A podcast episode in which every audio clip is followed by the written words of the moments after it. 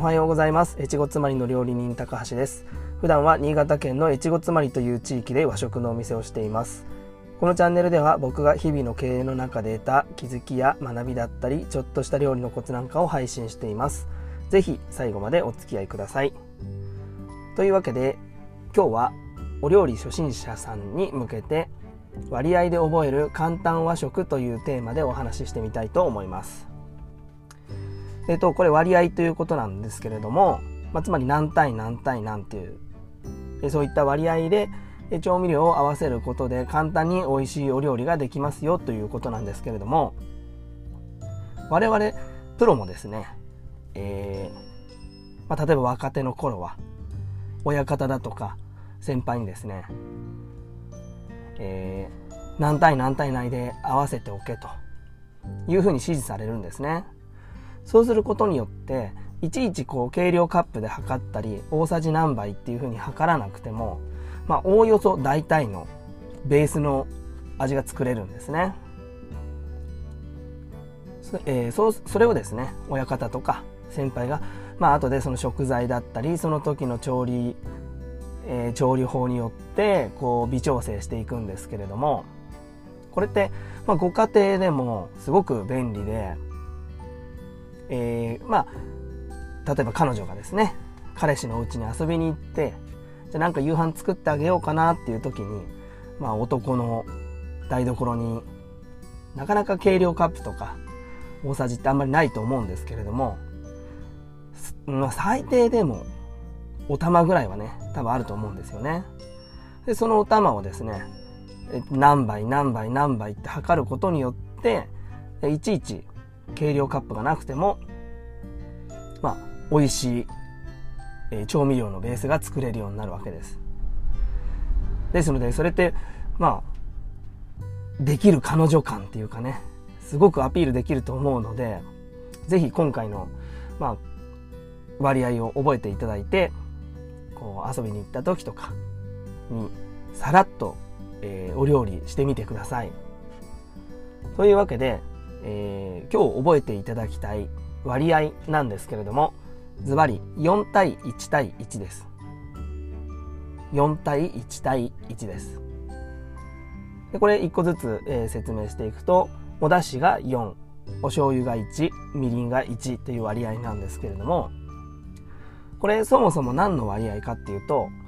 えー、天つゆの割合なんですね。ですので、えー、天ぷらをお家で揚げた時に、まあ、この4対1対1で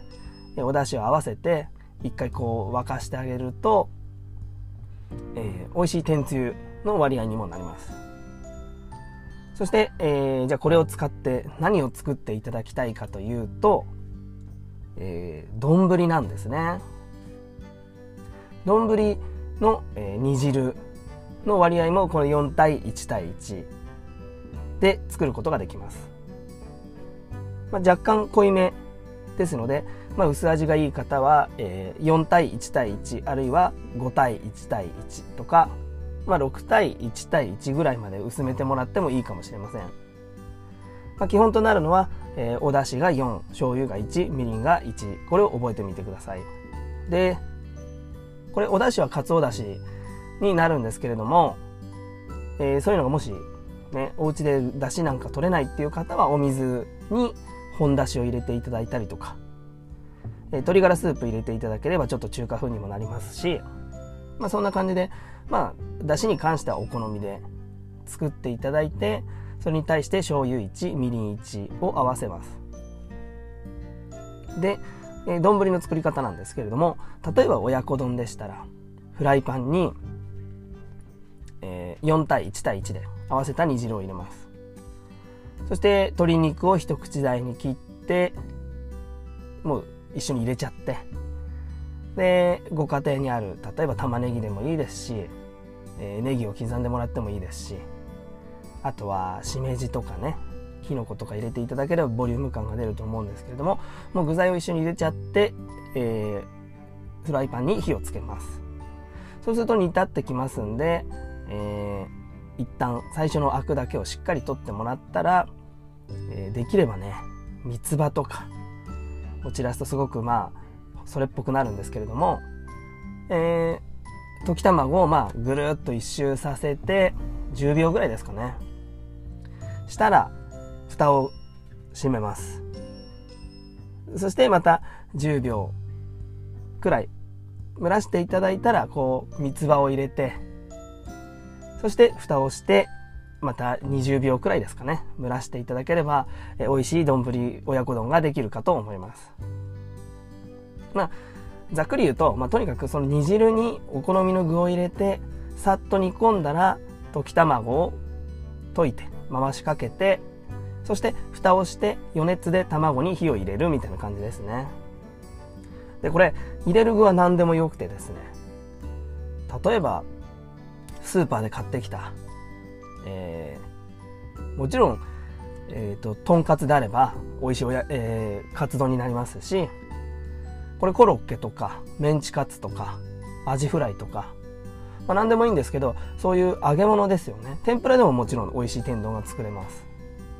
なんかそういうお惣菜を一手間かけて、えー、ボリューム感のある丼に仕上げる時にこの4対1対1っていうのを覚えてていただけるともう簡単に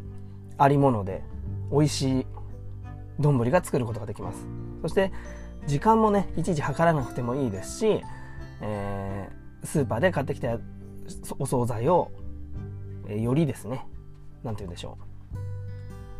う。手作り感のあるお夕飯に仕上げることができると思いますので是非試してみてください。そして先ほども言ったようにちょっとしょっぱいなと思うようであれば4対1対1の割合を5対1対1にしたり6対1対1にして、